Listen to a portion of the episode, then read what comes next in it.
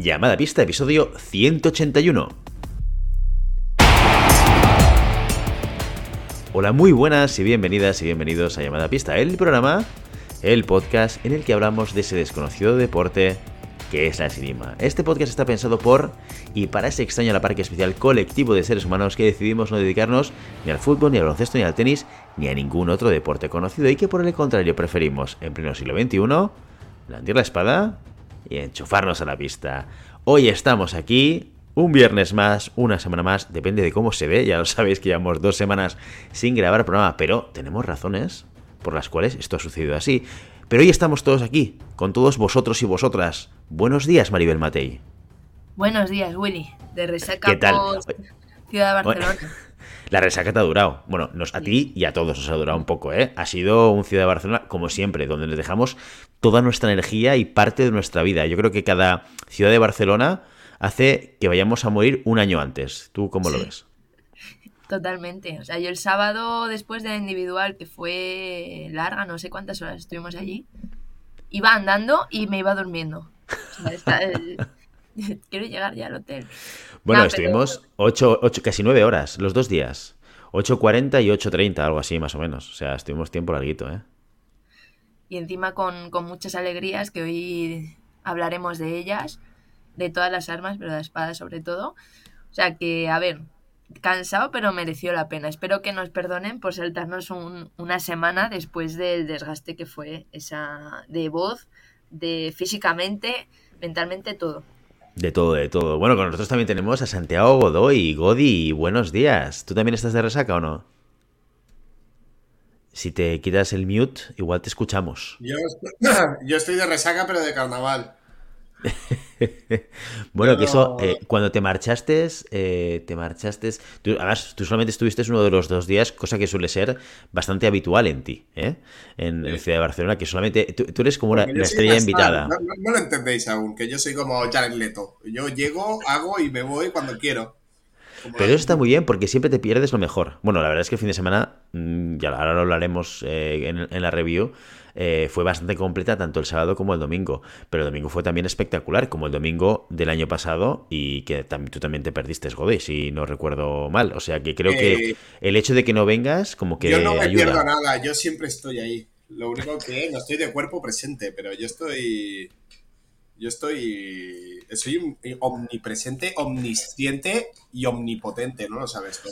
Oye, y pero tú estabas presente porque algunos años anteriores sí que habías estado escuchando el programa desde casa a través de YouTube, incluso enviarnos algún comentario. Este año has sudado tinta, eh, entiendo, con tus hijos y entonces no has tenido la oportunidad de conectarte. ¿Es así o no? Es, es, que eh, hubo una persona que me dijo, problemas peque eh, niños pequeños, problemas pequeños, niños grandes, problemas grandes. Pues yo estoy en ese proceso de engrandecer los problemas de mis niños. Paso a paso, paso a paso, Godoy. Bueno, una de las cosas, yo os lo anticipo ahora, una de las cosas que sí que hemos hecho este año, ¿vale? Y que nos ha requerido tiempo de trabajo durante la semana pasada, por lo que en vez de dedicarlo a, grabar, lo hemos dedicado a esto, es eh, a recortar la grabación, eh, que esto muchas veces lo hemos comentado, y es un poco rollo en algunas competiciones que van del tirón y graban pista roja y todo el día de asaltos ahí, haya o no haya asalto, todo seguido, ¿vale? Y se agradece mucho cuando encontramos a aquellas grabaciones de competición donde te ponen el combate entre tal persona y tal persona. ¿No? Y te dicen en qué directa están. Y este año hemos hecho ese ejercicio en aquellos asaltos que nosotros comentamos tanto el sábado como el domingo. Hemos hecho el ejercicio de cortarlos justo en el momento del asalto con nuestros comentarios. ¿Vale? Y con unas eh, pantallas que os permiten identificar de quién estamos hablando y demás. ¿Vale? Con lo cual, oye, pues yo creo que esto a nivel de consumo de lo que ha sucedido ese fin de semana. Si quieres ver un, combate específico, claro que no están todos. Si quieres ver todos, te tienes que ir a las grabaciones que seguramente estarán en la Federación Española de Esgrima. Grabaciones que, evidentemente, pues hacerlo con la cámara de arbitraje son mejores que las nuestras, todo se ha dicho. Eh, pero claro, sin nuestros comentarios, Uy, no pues, desmerezcas aporta mucho valor. Trabajo, mi amor, no lo desmerezcas, no, no a ver, hay que poner las cosas eh, no, pero... blanco sobre negro, Godoy. Si es no, que es lo que hay. Es verdad, es verdad que Llorando. nuestros vídeos tendrán mejores comentarios, pero tengo que decir que la Venga, la otra, este año amigos un esfuerzo, un esfuerzo de eh, este año por fin poner las distintas pistas de color.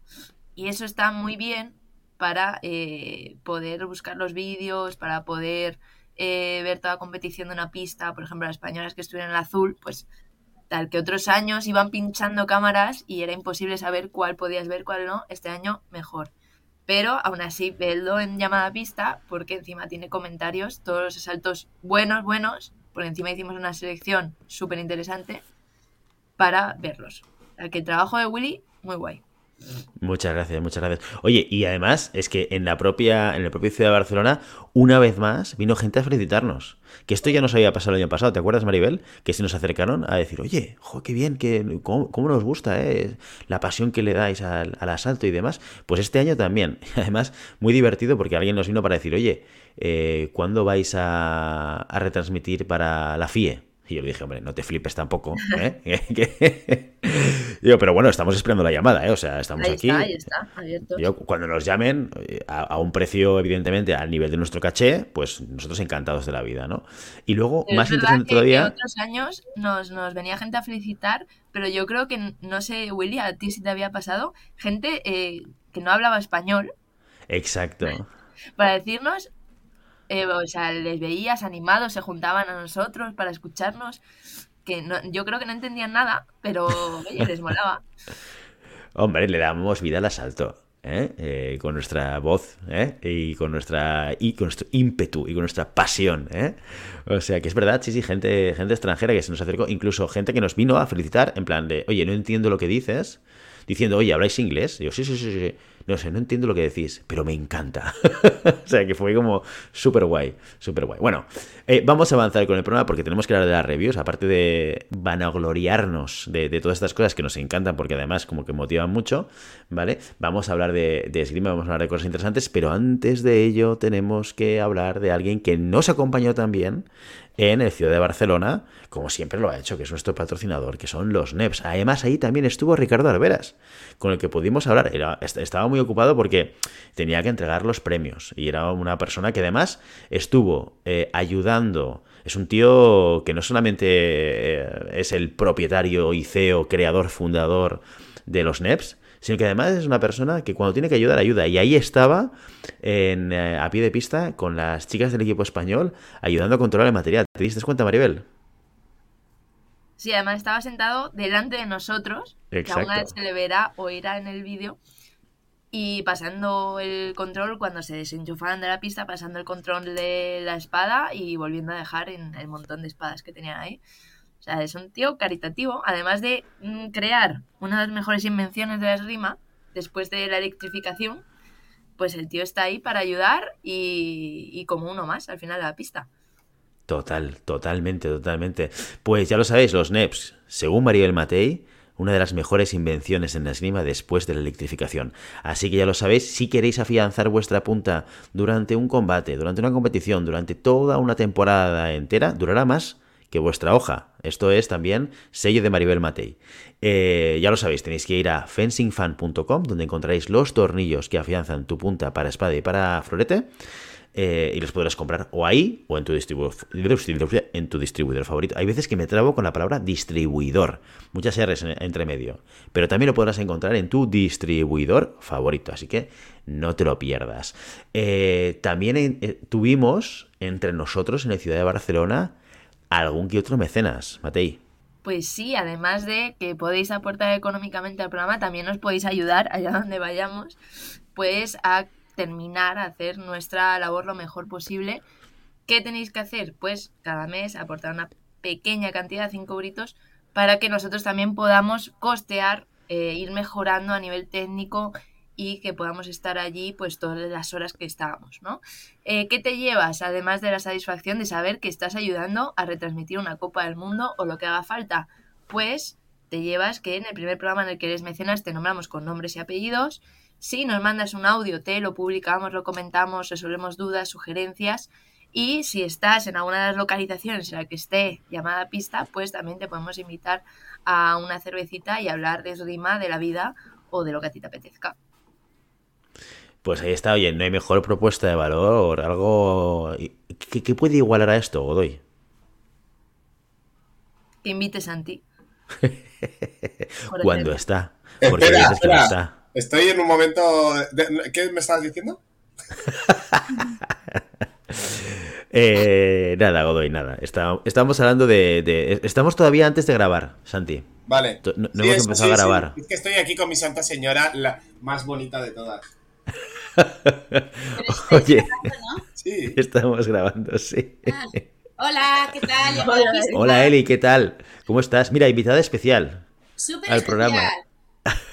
Me acaban de comunicar que Willy se ha clasificado Al y- campeonato, al campeonato de Europa. Ahora ya puedes decir que vas a un europeo. Bueno, si me dejan. Me está pidiendo permiso para ir. Nos habéis pillado ¡Ah! en un momento crítico. Pero esto, eh, espera, te pongo en contexto, Eli, porque esto es importante. Yo todavía no tengo permiso familiar para ir eh, oficial. ¿Vale? Ayer tuve una tentativa y podría ser que. Y, y le he dicho a Santi que antes de hablar contigo, que se lo confirmé yo, pero no tiene sentido que. No, que le he dicho que podréis- debatáis. estabas clasificado y que vamos a ver cómo se desarrollan los acontecimientos. Estábamos Vale, vale. celebrando tu clasificación, en realidad. Ah, bueno, eso está muy bien. Y entonces cuando se acaba la fiesta de la clasificación, la, la bomba. Pero no os preocupéis. Os dejo aquí en la pista y voy a cuidar a nuestros dos hijos. Muy bien, Eli. Un beso. Bueno, bueno, bueno, ya veo que pasas de mí, ¿eh? Yo te he dado un consejo muy bueno, que es no gastes cartas antes de tiempo, pero veo que me ignoras completamente. No, no, bueno, ¿sabes lo pero... que pasa? Porque ¿Qué pasa, qué pasa? digo y es aún peor, ¿sabes? Entonces es de... Ah, que no te decía que mañana me voy a... a Francia. Es- es- ahí es donde viene el conflicto. Entonces También es verdad. hacerlo en el momento y ella ya, ya lo tiene en la cabeza. También es verdad, también es verdad. Bueno, pero esto me viene muy al quite porque, mira, de, de Willy Cornet y de su clasificación europeo, yo creo que no íbamos a hablar en las noticias de la semana, ¿qué es lo que viene ahora? Con ustedes, las noticias de la semana. Sael Bravo a un tocado de las medallas en Sabadell. El floretista español cayó 15-14 en tablón de 8 de la Copa del Mundo Junior de Sabadell ante el top 20 mundial Giuseppe Franzoni. Bravo fue mejorando su número en el cuadro hasta hacerse con el 7 tras derrotar al eslovaco Fasekas. Con él ya son tres los floretistas españoles los que han terminado entre los 16 mejores o más en las Copas del Mundo M20 esta temporada. Sael fue el mejor junior de un fin de semana en el que todas las armas, excepto el sable femenino, viajaron a sus últimas pruebas antes del Campeonato de Europa, que se celebrará a partir del día 22 en Tallinn. En el florete femenino, la mejor fue Carmen Osende, que hizo 32 en Modlin, mismo resultado que alcanzó el espadista Íñigo Torres en Serbia, donde fue el mejor posicionado de los españoles. También en 32 terminaron su participación Javier Lucas de la Fuente y Mateo Bugliali, los sablistas que llegaron más lejos en Durdán, mientras que Laura Aznar, la única espadista en Bugüe, terminó en 64. Por equipos, el sable masculino vuelve a ser el mejor cuarteto nacional. Bugliali, Flores, Lucas y Morán terminaron cuartos tras ceder ante Japón en semifinales y ante Francia en la lucha por el bronce. La espada masculina terminó octava y el florete masculino décimo. España se lleva 11 medallas de los campeonatos mediterráneos. La expedición española cadete infantil se trajo de Zagreb 5 oros, 3 platas y 3 bronces. Las primeras posiciones fueron por- para Juan Pérez Weber, espada M17, en Arval Verde, en sable de la misma categoría, Lucía Bajo, campeona de la espada M15, Marque Lamar, que ganó el sable infantil, y el equipo español cadete mixto de armas formado por Weber, Sankin y Jorge Casaus. El floretista coruñés también se fue con una plata individual y Casaus con un bronce en sable. También repitieron medalla Lucía Bajo, que se llevó la segunda posición de la espada cadete, y el equipo de España mixto formado por Serena Macín, Alejandra Rodríguez, quien ya había logrado el bronce en la espada individual, y en Arval Verde, María Lora Goma, bronce en el sable infantil, cierra el medallero de la selección en una gran participación de las categorías inferiores. Y Judith Rodríguez, Iago Fernández y Alex Prior mantienen su hegemonía en la silla de ruedas nacional. Los tres se llevaron medallas en todas las armas y dominaron en las que son más fuertes. La viguesa volvió a colgarse el oro en la prueba de florete, además de llevarse una plata en espada y un bronce en sable. También Yago Fernández sigue arrasando, se llevó la competición de espada y dos platas, una en sable y otra en florete. Por último, Alex Prior no quiso quedarse atrás y además de ganar la prueba de sable, logró dos bronces en las otras dos armas. Completaron los podios Begoña Garrido, bronce en espada y sable, y Antonio Garrido, bronce en florete. El equipo nacional en el podio en la prueba nacional absoluta de sable femenino. Lucía Martín Portugués vuelve a imponerse, esta vez en el TNR de Madrid donde derrotó en la final a Araceli Navarro. Con estas medallas ambas ratifican sus condiciones de primera y segunda del ranking nacional. Los bronces fueron para Elena Hernández y Celia Pérez, quienes completaron un podio monopolizado por el equipo nacional titular en las competiciones internacionales. El calendario nacional continúa este fin de semana con el torneo de Liga Master y la prueba europea de, de veteranos y veteranas de Santander las citas internacionales también siguen su curso con su nuevo fin de semana loco. Y es que además del Campeonato de Europa Cadete y Junior de Tallinn, también hay Copas del Mundo Senior. La espada masculina acudirá con 12 representantes en Alemania, entre ellos Julen Pereira, Álvaro Ibáñez, Gerard Gonel y Juan Pedro Romero, los cuatro inscritos para saltar a las pistas en la competición por equipos mientras el florete, tanto femenino como masculino, regresarán al Cairo, la sede del pasado Campeonato del Mundo. Andrea Bretó, Teresa Díaz, Arianda Castro y María Mariño serán las cuatro tiradoras presentes en las pistas egipcias, mientras que el equipo masculino de llevador Bretó, García Zorriz y Peresini se amplía para acoger a Mario Díaz. Y hasta aquí las noticias de la semana. Si ya sabía yo que de veteranos no ibas a poder nada, Matei. ¿Cómo puede ser? A ver, supongo lo de esta semana lo que tanto, Willy. No es tanto el, veterano, sino el trabajo del entrenador que cogió la nada y lo llevó a un campeonato de veteranos. Se podría hacer una película sobre mí. Sí, se podríamos hacer una entrevista. Es como, ah, me podríais hacer una entrevista. Exacto, exacto. Bueno, eh, es divertido porque eh, en el Ciudad de Barcelona me encontré con Xavi y con Agustí, que fueron entrenadores míos cuando yo era junior, ¿no? Y, me felicitaron, oye, ya, ya, ya, estamos viendo que en, el Instagram que pones y cuelgas ¿no? las medallas que estás consiguiendo en veteranos. Les dije, sí, sí, sí, sí. He, necesitado tiempo para fermentar vuestros, vuestras enseñanzas, pero con el tiempo he sido capaz de hacer germinar aquellas semillas que pusisteis en mí. ¿Qué te parece? A, ti no te nombró, ¿eh? A ti, bueno. se ha enfadado, Godoy. Se ha enfadado y se ha ido. No, no me esperaba tal cosa. No, no, no. no. Yo, sé que Willy, Willy, yo soy como, como Van Gogh. Yo moriré pobre, pero después se valorará mi trabajo. Yo sé que es póstumo. Mi, mi, mi fruta germinará cuando yo muera. Eso ya lo tengo claro. Oye, y Matei, ¿no te hablamos de la cena del centenario de la Federación Catalana de Esgrima? tenías, que, tenías, que haber tenías que haber venido, Matei. Me parecía demasiado, me parecía demasiado. No, no, nos juntamos Santi y yo en esa mesa que había, bueno, eh, estábamos con Ángel Fernández, con Xavi Iglesias, con, ¿con quién más? Eh, con Gran Anderton. Fue un espectáculo de humor. Eh, fue, la verdad es que dijimos, me puse yo en la esquina y le dije, Willy, esta es la mesa guay, ya, ya empezaré yo a coger gente. Entonces la gente guay que pasaba al lado nuestro decía, venga, va, siéntate. Y, y nada, hicimos ahí. La verdad es que estuvo entretenido, fue, fue divertido. Nos lo pasamos bien, echamos unas risas, ¿eh? Incluso eh, acabamos llevando a Ángel Fernández al hotel en coche. Sí, hay que decirle que Ángel no vino ese viernes, del viernes siguiente de la Copa del Mundo que venía y, le invité a la sala, no vino, ¿eh? Ya, es verdad, no vino al final, ¿eh? Ya, te dije yo que te iba a hacer la serpiente fijo, ¿eh? O sea, ya lo, lo, parecía, ¿eh? Lo parecía ya, ¿eh?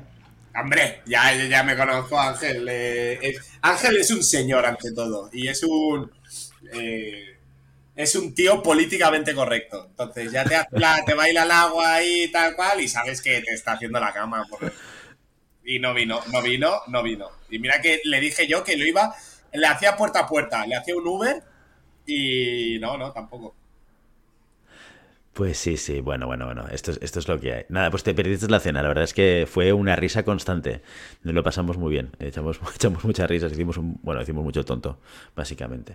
Pero, pero bueno, esto, esto no forma parte de las noticias. Oye, que, que es muy importante lo que vamos a hablar ahora, porque vamos a hacer un repaso de lo que pasó en la Copa del Mundo, que si queréis verlo, ya lo sabéis, que tenéis los vídeos en el canal de YouTube de Llamada Pista, ¿vale? Vais a YouTube, ponéis Llamada Pista y ya nos vais a encontrar, o suscribís de, de paso, le dais a la campanita, has visto como domino de YouTube, campanita suscripción, son las dos fases importantes en toda esta historia. El like, muy bien, Matei. Y, y, además podéis ver, eh, como os decía antes, los vídeos recortados. Y vais a ir a ver, podéis ver, por ejemplo, todo, el viaje que os contaremos ahora, que hizo el sábado Sara, y todo el viaje que hizo el equipo español el domingo. ¿Vale? Así que sin más dilación, vamos a entrar con el contenido del día de hoy, que es review de competiciones, porque tuvimos un fin de semana con mucha esgrima, que hubo de todo, y nos va a contar Maribel Matei. Fin de semana de mucha esgrima en el que hubo además buenos resultados españoles en todas las armas que se disputaron, algo totalmente inédito y algo totalmente sorpresivo, empezando por la espada, por supuesto, la espada femenina de Barcelona. Empezamos con la competición de la casa que nos dio muchas alegrías. La espada femenina española acudía a Barcelona con 20 tiradoras en una temporada en la que no había llegado a tablón de 64, pero Sara Fernández Calleja con una pool perfecta consiguió romper esta maldición y entrar al segundo día y aún mucho más que le quedaba por delante. La española derrotó en el primer asalto a Francesca Bassa, una estadounidense ya veterana, con la movilidad de una novata. Asalto muy complicado ante una rival muy impredecible que nos sorprendió a todos y muy heterodoxa, en el que Sara tuvo que remar contra el marcador y el tiempo y que resolvió finalmente la española la prioridad con una continuación del contraataque que nos paró el corazón a todos. La intensidad y la fe de la española fueron más fuertes que la locura que estaba presentando Basa en la pista. Si la victoria de 64 fue espectacular, más lo fue su siguiente asalto. La Estonia Kirpu, top 20 de la FIA y medallista mundial, era uno de los grandes cocos de su tablón, pero ni con todos estos laureles pudo Kirpu frenar al huracán Sara. A la española le salió todo, contraataques al brazo,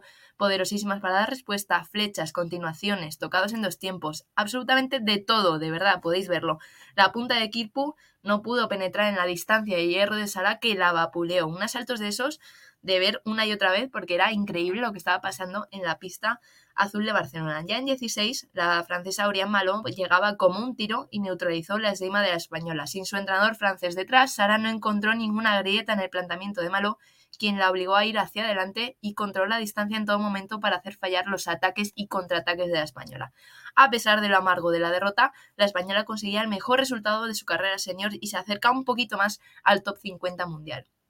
De hecho, llegaba tan fuerte la francesa, Malo, que derrotó en 8 a Yu, la china de 21 años que sorprendió cogiendo el número 1 de la, competición después de la derrota de Song y se metió en semifinales. Allí se encontró con una mujer que está de dulce. Nathalie Molhausen volvió a sufrir como en Doha para lograr el premio de un nuevo podio. Ganó sus asaltos de 32 contra Louis Magui y de 16 ante Kandasamy por solo un tocado.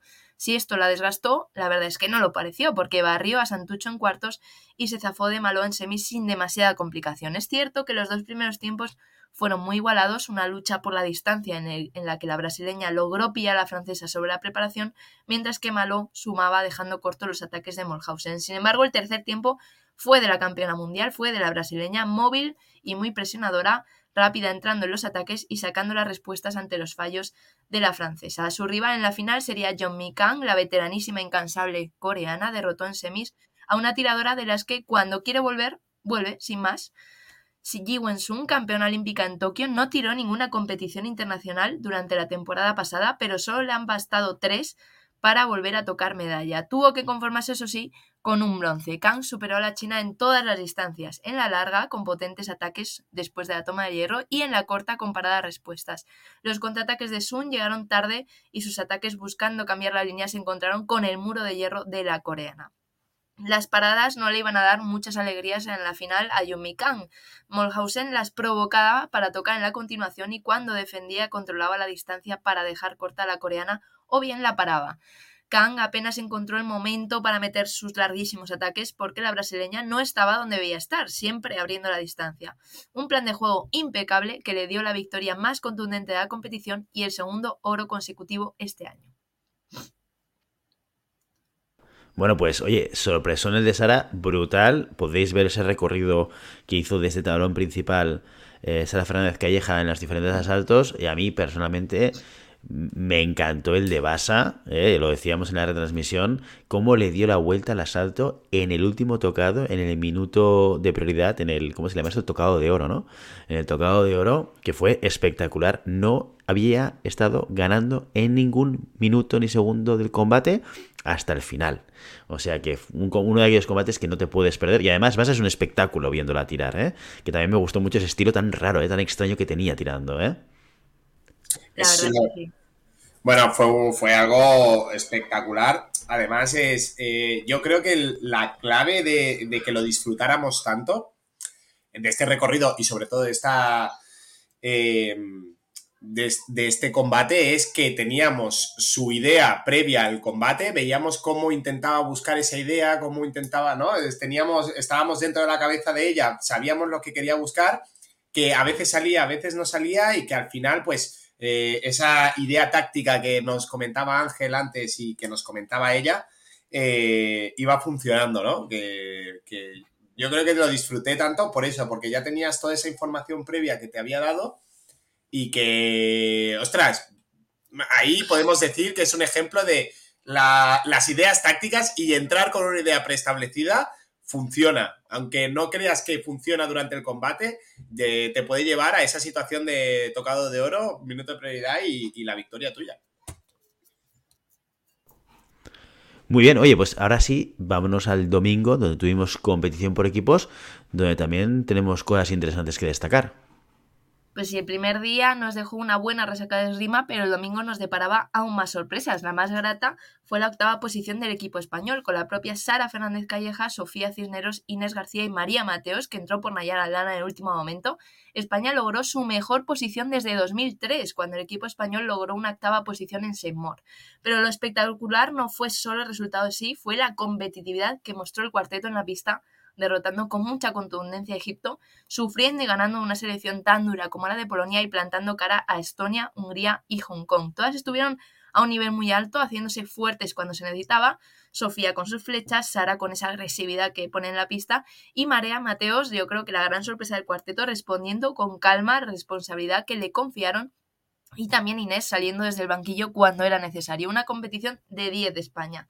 Más allá de este histórico resultado, también vimos sorpresas en las medallas. China derrotó por un tocado a Francia en 8, rompiendo la gran racha de resultados de Kandasamy y compañía. Las chinas, con todo el apoyo de un público inesperado y cargado de banderas, se llevó el bronce. El oro fue para Corea, que incluso sin Choi logró repetir el resultado de Barcelona 2020 y la plata para Italia, quien sufrió en su tablón y se vio arrollada por las coreanas en la final esa final que también podéis ver en eh, el canal de YouTube de llamada pista y, eh, y, cosa que no hemos dicho que podría ser que tuviésemos una invitada especial en las próximas semanas si somos capaces de conseguirlo porque después de la competición del domingo fuimos a ver con ella, o el sábado, ya no, no, el sábado, el sábado, que estaba Santi. Nos acercamos a Natalie Mulhausen y le invitamos a venir al programa un día para, para hablar para entrevistarla, para que nos explicase pues eh, sobre su trayectoria, sobre el momento tan magnífico de competición que estaba haciendo eh, durante toda esta temporada, y nos dijo que sí, ¿vale? Pero bueno, también hay que decir que el año pasado hicimos lo mismo con Kandasamy, y Kandasamy sudó de nosotros. También le invitamos al programa en dos ocasiones y tuvimos el silencio por respuesta. Así que mm, veremos a ver cómo evoluciona eh, este contacto que hicimos con, con Natalie y si tenemos la suerte de poder tenerla en nuestros micrófonos. Godoy, esto es tu trabajo, ya lo sabes.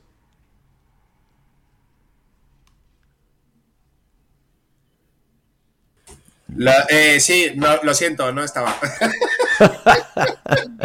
hoy no estás mucho, ¿eh? Hoy no estás es que Esteban, los niños, los niños no tienen clase hoy. Entonces, estoy en, en, un lado y en otro. Bueno, no te preocupes, te estaba diciendo que es trabajo tuyo que venga Natalie Mulhausen al programa. Vale, venga, retomo de ahí. Vale, vale, perfecto. Eh, bueno. Sí, sí, bueno, además ya Natalie es una vieja conocida de, de, aquí de Cataluña. Eh, tuvo un trato muy cercano con la sala de esgrima en posta. Y nada, habla perfectamente castellano, como lo pudo comprobar Willy. Y nada, para mí es una de las grandes tiradas, grandes referentes porque lo estábamos comentando con Mateo en Ciudad de Barcelona, lo ha ganado todo con dos países, ¿no? Bueno, que todo. Ha, hecho medallas de mundiales europeos, europeos de medallas en, zona, en dos zonas diferentes. Y yo creo que le falta solo la medalla olímpica. Solo la medalla pues... le falta. El oro olímpico es lo que le falta. pues bueno, ahí, ahí tenemos esa invitación a Natalie Mulhausen. Esperamos que pueda venir en las próximas semanas y bueno, ya lo veréis. Dicho esto, vamos a seguir hablando de competiciones porque ahora cogemos el avión, nos vamos de Barcelona a Uzbekistán, a la ciudad de Tashkent, para saber qué pasó con la Copa del Mundo de Sable Femenino. Primera Copa del Mundo del año para el sable femenino español que no decepcionó en la competición individual. Metió a tres tiradoras en el tablón principal con resultados muy distintos. Elena Hernández cayó ante la búlgara Ramova por muy poco, demostrando que está logrando poco a poco regularidad y plantar cara a gente muy fuerte, porque Damova es una veterana ya del circuito. Tampoco superó el primer asalto a la Navarro, quien cayó contra Alessia Di Carlo, una italiana muy joven de 21 años que rompió la igualdad a 14. Y luego estaba Lucía, un caso aparte, la española clavó los asaltos de 64, 32 y 16, todos ellos contra asiáticas. Dio una auténtica exhibición en cada asalto con sus ataques al hierro y en dos tiempos marca de la casa, afinando sus contraataques y saliendo con todo en los ataques largos con un gran ritmo de piernas. Fue en 8 cuando se encontró con la horma de su zapato, una griega, esta vez Kuntura, consiguió superar la esgrima de Lucía, aunque la española se fue por delante al minuto demostrando un acierto tremendo en los contraataques y en las segundas acciones, se vio desde el principio que Kuntura iba a dar muchos problemas con su control de la distancia y los centros de la pista, y así fue. La griega hizo una gran remontada a bases de paradas respuestas, abriendo la distancia y dejando cortos todos los ataques de Lucía, quien no pudo colocar el tocado 15. La española se vuelve a quedar cerca de la medalla y mantiene su número 4 mundial. La griega Kuntura no paró ahí, con la medalla asegurada dominó totalmente la semifinal ante una de las revelaciones de la competición. La estadounidense Tatarkovsky, de solo 22 años, llegó a la semifinal aprovechando el pinchazo de Ana Basta. Sin embargo, no pudo ante una griega que fue un muro, con su esgrima totalmente distinta a la del resto del circuito y con su envergadura también, que hace muy difícil leer la distancia en la que se mueve.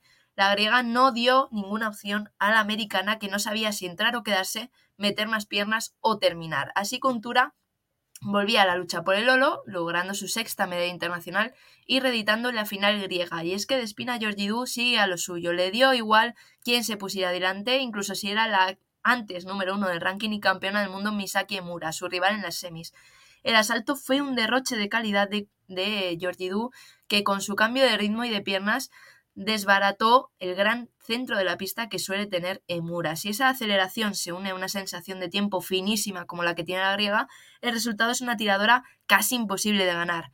Eso debió pensar también su compañera Kuntura en la final, porque aunque la altísima tiradora logró hacer fallar los ataques de Georgidou, no pude vetar sus continuaciones ni sus bárbaros ataques en el centro de la pista. Georgidou era un auténtico resorte, reaccionando inmediatamente y de forma muy precisa a cada movimiento de su compatriota. La griega se llevó un nuevo oro, el segundo consecutivo, y empieza a amenazar seriamente el trono mundial. Pues tuvimos unas buenas sensaciones en la competición individual. ¿Qué pasó con los equipos en Uzbekistán? El buen resultado de España individual no se pudo repetir o no se pudo repetir tanto como queríamos por equipos. El cuarteto español chocó en 16 con la gran campeona del día, Bulgaria, con Ramova, Neikova y la jovencísima Ilieva, que tiene 21 años y ya está cerrando el equipo. Bulgaria derrotó a España por solo un tocado, pero es que también se llevó por delante el equipo búlgaro a Italia, a Corea y a Azerbaiyán en la final para llevarse el oro. El bronce fue para las coreanas, que derrotaron a Hungría, absolutamente impresionante lo de Bulgaria, que a falta de un mes y medio para el inicio del periodo preolímpico emerge como una nueva rival para España. Nuestra selección terminó novena, clavando, eso sí, el tablón por detrás. Muy bien, hicimos los deberes eh, por la parte de atrás y ahora sí, cogemos el avión y nos vamos de Uzbekistán a Polonia, a la ciudad de Varsovia, donde tuvimos Copa del Mundo de sale masculino y donde también hubo buenas noticias. Tuvimos a un representante español en 64, aunque no de los que solemos ver. Mientras Iñaki Bravo y Santiago Madrigal se quedaron en el tablón previo, Andrés Hernández pasaba directamente al segundo día con el número uno de las pules. Impresionante lo que hizo en esa fase pre eh, tablón principal Andrés Hernández. Sin embargo, no pudo pasar del primer asalto ante el ucraniano Basil Umen. Aún así, buen resultado de Andrés, que pone su granito de arena a los brotes verdes que están empezando a mostrarse en el sable masculino español. Fuera de los españoles, la competición, la competición fue muy, muy inusual. Casi todos los cabezas de cuadro cayeron muy pronto, dejando el tablón muy abierto a nuevos nombres y a otros muy conocidos que aprovecharon la coyuntura y la aparente falta de competencia para llegar a las medallas. en la primera semifinal tuvimos a dos novatos en los podios señor que llegaron juntos. El italiano Michel Galó, de 21 años, derrotó a todo un veterano como Matías Sabo para lograr su primera medalla absoluta. Enfrente un total desconocido, Krzysztof Kaskowski, un polaco de 25 años que hasta ahora tenía un tablón de 32 como mejor resultado señor. Encontró un tablón el polaco totalmente liberado, pero aún así tuvo que derrotar a rivales duros como Juno Kim, Galo tampoco se lo puso fácil. El italiano castigó mucho que Kazkowski saliera recogiendo la mano con contraataques de todos los corredores. También sumó el italiano en el centro cada vez que el polaco buscaba la parada, que era eso es cierto, en muchas ocasiones. Sin embargo, un asalto que parecía muy controlado por Galo se fue, eh, se fue por, por detalles por las manos al final. El polaco afinó más la distancia y empezó a meter las respuestas y los ataques largos que se le habían resistido hasta el momento. Una remis final fue el culmen de su remontada y le dio la victoria. La otra semifinal estuvo protagonizada por dos tiradores que ya se conocen mucho, de hecho es un asalto que se está convirtiendo en un fijo en los tablones. El medallista olímpico Luigi Samele volvía a enfrentarse a Sandro Bazaz, del hombre del momento, quien lleva pleno de podios esta temporada y quien ya es número uno del mundo. El italiano Además, también volvía a salir escaldado como en anteriores ocasiones. Se adelantó en los primeros compases del asalto con ataques sobre la preparación, pero cuando el georgiano se puso en modo bestia, llevándole hasta el final de la pista o evitando las paradas con grandes movimientos de la mano, le dio la vuelta a la semifinal. El italiano empezó a llegar tarde en los 7 metros y aunque logró presionar para llevar al georgiano a su final de pista, Bazazde estuvo ahí, incluso en esos metros finales, muy muy fuerte. Su último punto, con un contraataque larguísimo, lo hizo patente. El georgiano regresaba a una final, esta vez ante Kaskowski, un tirador que quería demostrar que podía ganar a los grandes y lo hizo de forma impecable. Desconcertó al georgiano con sus preparaciones, donde a veces metía una pausa para parar y responder de forma bastante exitosa, pero otras veces no, haciendo fracasar los intentos de Bazadde de adelantarse a su siguiente movimiento. El georgiano cayó una y otra vez en la parada del polaco, consiguiendo un colchón que le valió cuando Bazazde empezó a ponerse fuerte en el centro de la pista. El, el punto 15 llegó así, con una parada respuesta que llevó al polaco a Kazkowski al oro y a Bazazde a la segunda plata de la temporada. Bueno, tremendísimo Bazazde y a pesar de, este, de esa plata que se llevó, cómo se pudo, vamos, eh, imponer eh, su rival en esta final, pero le vemos muy fuerte, ¿eh? está teniendo un recorrido tremendísimo este tirador georgiano. Sí, la verdad es que pleno de podios esta temporada es que es difícil decirlo y es más difícil aún hacerlo. Y estamos viendo, eh, de hecho yo ya estoy investigando un poco por mi cuenta, está Christian Bauer Academy, esta academia francesa que tiene a Georgie Du, tiene a Batazde, tiene a Colin Hitchcock también como apadrinado, tiene a, a, tiene a Manon Brunet tiene mucha gente que está metiendo ahí en la cima, porque el georgiano es cierto que hace años que viene coleando, ¿no? De hecho, le quitó la, la plaza olímpica a Fernando Casares en 2016, si no recuerdo mal. O sea, que, que, es cierto que lleva mucho tiempo ahí dando, dando guerra, pero hasta ahora no había explotado y lo está haciendo de forma inhumana, diría yo. Además de que tiene un físico portentoso, es muy, muy grande, muy, muy fuerte. Cuando mete piernas es imposible pararle. Pero además que está mejorando mucho a nivel técnico-táctico y, parece como su compañera de, sala, ¿no? Eh, Georgie Du, que, que se ponen como, como favoritos de cara a este periodo preolímpico que se va a abrir ahora. Tremendísimos, tremendísimos. Muy bien, oye, pues también como Copa del Mundo también tuvimos equipos en Polonia. Cuéntanos qué pasó ahí. Pues la mejor noticia para los españoles, eh, decíamos, ese tablón de 64 de Andrés Hernández muy buena, pues aún estaba la mejor por llegar. El cuarteto formado por Iñaki Bravo, Óscar Fernández, Santiago Madrigal y Andrés Hernández se metió en ocho tras derrotar a Gran Bretaña y a Alemania, este último con remontada incluida. Madrigal puso un 8-2 en el penúltimo asalto, Iñaki cerró el encuentro sin dejar que Sabo, temible por equipos, pudiera volver a darle la vuelta.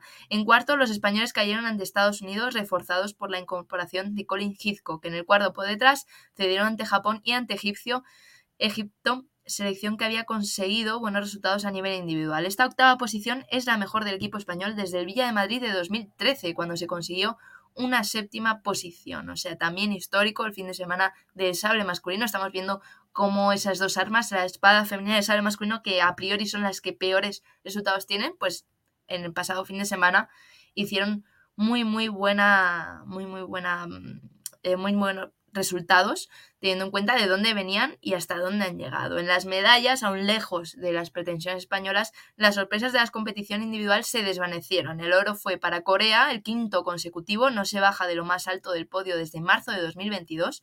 La plata fue para Hungría, el bronce para Estados Unidos, que dejó fuera del podio a Italia con sus nuevas incorporaciones. Pues muy bien, o sea, hay más competiciones que qué bien, ¿eh? esto lo comentábamos en el Ciudad de Barcelona porque tuvimos la suerte de poder conectar en algún momento con alguna competición que se estaba desarrollando en ese momento eh, y fue, una de las cosas que fuimos comentando que fue un fin de semana eh, lleno de buenas noticias para diferentes combinados de, de esgrima del equipo español. Eh, ahora sí cogemos el avión, vamos a acercarnos al sur de Europa y nos vamos a Italia, a la ciudad de Turín, a Torino, donde tuvimos Grand Prix de floretes, masculino y femenino. Sí, además cogemos el avión para seguir con los buenos resultados en este primer Grand Prix del año de Florete. Allí Nacho Breto lograba un tablón de 64, el tercero de su carrera senior en una gran competición, y Carlos Llavador consiguió un tablón de 32 que, si bien se ve a poco después de la medalla de París, le mantiene en posiciones de exentos por ranking. El español se deshizo fácilmente el 64 de Augusto Cervello, un tirador argentino al que conocemos bien en España, donde ha pasado mucho tiempo tirando por el Club Cardenal Cisneros. En 32 se encontró a un Filippo Macchi, a un italiano crecido.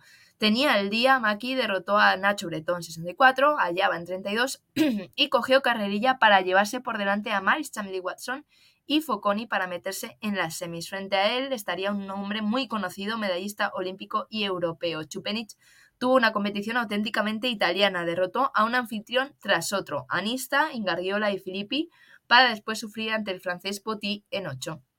En la pista podium trató de ganar al siguiente italiano, pero no pudo. Empezó bien, cerrando la distancia y metiendo ataques cambiando de línea. Sin embargo, Maki demostró su habilidad con la mano, respuestas por pase, ataques en dos tiempos y grandes tocados lanzados que le pusieron por delante. el checo no se separó del marcador, eso es cierto, pero su apuesta por el contraataque no le valió al final eh, los tocados suficientes para remontar. La otra semifinal nos daba un asalto de dos campeones clásicos. Daniel Garozzo mantuvo su número en el tablón y se aprovechó del pinchazo de Abuel Kasem para meterse medallas. Y por el otro lado, Gerrit Menjar resurgía después de casi dos años sin subirse a un podio mundial. El estadounidense tuvo que dejar todo en la pista para derrotar al jovencísimo Imura y a su compañero Masialas, pero aún le quedaban fuerzas para enfrentarse al italiano en un encuentro impresionante y frenético. Las acciones se sucedían una tras otra, los atraques recogiendo el brazo de Garozzo frente a los contraataques y las respuestas del estadounidense. Meinhardt se dejó la piel presionando en su final de pista muchas veces de forma infructuosa. En ese momento el asalto cambió de sentido y empezó a centrarse en el centro de la pista. Meinhardt logró grandes ataques cuando sorprendía a Italiano, pero Garozzo abrió la distancia para meter sus respuestas imposibles en el cuerpo a cuerpo. Asalto totalmente igualadísimo en el que ninguno de los dos perdió ni un segundo. Se fueron al minuto eh, de descanso 14-12 y poco después Garozzo igualaba la semi. fue una parada respuesta de Meinhardt el tocado que le dio la victoria después de un ataque loco del italiano. La final iba a ser más tranquila para el estadounidense. Maki venía por todas en su casa y empezó avasallando con ataques de todos los colores y respuestas costas. La final se le puso realmente en contra al estadounidense, que iba perdiendo 7-0, pero el italiano bajó el ritmo exhausto y los ataques rápidos de Meinhardt empezaron a hacer efecto. El italiano se recuperó para seguir sumando un ataque que encendía a pesar de la locura de presión que puso el estadounidense sobre la pista. Esto solo hizo que la remontada de Menjar fuese aún más espectacular. Con un 14-11 en contra, no cejó y siguió buscando el ataque lanzando al interior que se le fue, eh, que le fue acercando a esa victoria. Fueron dos grandes ataques sobre la preparación y un derroche físico tremendo, lo que terminó dándole la victoria merecidísima al americano que volvía a un podio mundial por todo lo alto. Muy bien, pues en Turín seguimos porque también, como comentábamos antes, tuvimos florete femenino. ¿Qué pasó ahí, Matei? Pues si hubo un arma que nos dio alegrías en Turín fue precisamente el florete femenino. Nuestra selección estuvo cerca de hacer pleno de tablones principales. La única que faltó en 64 fue Teresa Díaz, quien volvía a competir después de su lesión de hombro, lo que ya es alegría suficiente para la selección española. En el segundo día, Andrea Breto cayó en 64 ante la italiana Bianchin. Ariana Castro derrotó en un duro asalto a Flora Pastor para ceder en 32 ante Julia Walzik y solo quedó María Mariño en competición. La española hizo un torneo tremendo, demostrando que sabe sacar lo mejor de sí misma bajo presión. En 64 empezó ganando a la ucraniana Chensova, leyendo bien la distancia con sus contraataques. Después su rival cambió, atacando desde un poco más lejos y un poquito más corto, y utilizando la contraofensiva de María y dándole la vuelta al asalto. Pero la española sacó su lado más ofensivo, metiendo ataques y remises para igualar el marcador y terminar ganando en un agónico 15-14 con un gran ataque en el centro de la pista. Su asalto de 32 fue también muy igualado y Mariño tuvo que remar en contra en muchas ocasiones, incluido el final, donde iba perdiendo 14-12 y terminó llevándose la eliminatoria con enormes ataques al flanco y leyendo muy bien el tiempo. Ya en 16 no pudo con la gran Isaura Cibú, número 3 de la competición. Con, esta, con este resultado, con este tablón de 16, María iguala su mejor tablón en gran competición y con unas sensaciones estupendas en un torneo muy difícil. De hecho, María llegó más lejos que Volpi, que cayó ante la jovencísima Scrax, rompiendo su racha de dos horas seguidos. También duró María más que Zuma, que Leonie Ebert o que Sauer por mencionar algunos nombres fuertes. Con tantas puertas abiertas vimos algunas sorpresas. La primera semifinal fue una de ellas, aprovechando que estaban en su casa Erika Cipresa, parte del equipo italiano de Tokio, y Camila Mancini, ambas medallistas en Copas del Mundo, ambas italianas, se estrenaron en un gran premio. Fue Cipresa la que se llevó el premio de la final a base de remises ante las que Mancini estuvo totalmente impotente. Aunque pudo meter buenos ataques en tiempo cuando lograba hacer una preparación más larga, más lenta y con pasos más cortos, cuando Chipresa buscaba la segunda acción su respuesta casi nunca tocaba. Un juego arriesgado que le salió muy bien a la italiana hasta el final. A la otra semifinal llegaba Cibú, que tuvo una competición bastante tranquila, y Alina Polociuk, una joven de 20 años ucraniana que abrió su palmarés internacional por todo lo alto, ganando a Lee Kiefer, a la campeona olímpica, en 8. Tras derrotar a una grande, intentó hacerlo con la francesa, pero la campeona del mundo cortó sus intenciones por lo sano. Cibú doblegó a Polociuk con su gran sentido de tiempo, colocando una toma de, una toma de hierro sobre la preparación tras otra y una parada de respuesta tras otra. Eh, delante los pobres intentos de la ucraniana de sacar un buen ataque, un buen contraataque o una buena remisa. Al final fue la francesa la que se llevó ese asalto y la verdad es que la final fue igual de plácida para ella. Cibú no cometió el error de Mancini de atacar de forma lineal, movía a Chipresa a lo largo de la pista, tirando de parada de respuesta cuando lograba atraer a la italiana o de ataque cuando ésta abría la distancia en la defensa. No es que Chipresa no lo intentara, tuvo acierto en las remises y en los ataques por toma de hierro, pero no pudo dar la vuelta a un asalto totalmente controlado por la francesa, quien, con paciencia, movilidad y una mano finísima, terminó llevándose el oro. Pues pedazo de fin de semana de competición, tuvimos de todo, de todo menos espada masculina, como decía Maribel, en breve vamos a tener esa eh, competición en Heidenheim. Eh, Santiago Godoy, eh, ¿estás ahí? Primero te lo pregunto porque te voy a hacer una pregunta y quiero asegurarme... de... siempre para ti, Willy, siempre estoy para ti, mi amor. No puedes decir que siempre estás para mí cuando hoy dos veces estás ausente y me preguntas, ¿qué me acabas de preguntar? ¿Qué me acabas de preguntar? Que es que estoy haciendo de padre. Mi situación es complicada. Tu vida es complicada. Bueno, ¿qué te ha parecido o cuál es tu opinión respecto a estos grandes resultados que estamos cosechando en diferentes armas y como bien apunta Matei, en armas que habitualmente pues tenemos más dificultad, ¿no? Como es el sale masculino o como es la espada femenina. Bueno, yo creo que, a ver, todo, todo hay que tomárselo con calma y sosiego, ¿vale? Como, como siempre digo, ni antes éramos, siempre digo yo, lo decía un entrenador de primera, no me acuerdo cómo era. Ni antes éramos la última mierda que cagó Pilatos, ni ahora somos el Bayern Leverkusen, ¿no? Entonces, em, hay que tomárselo con, con, calma. Yo creo que el trabajo se está haciendo.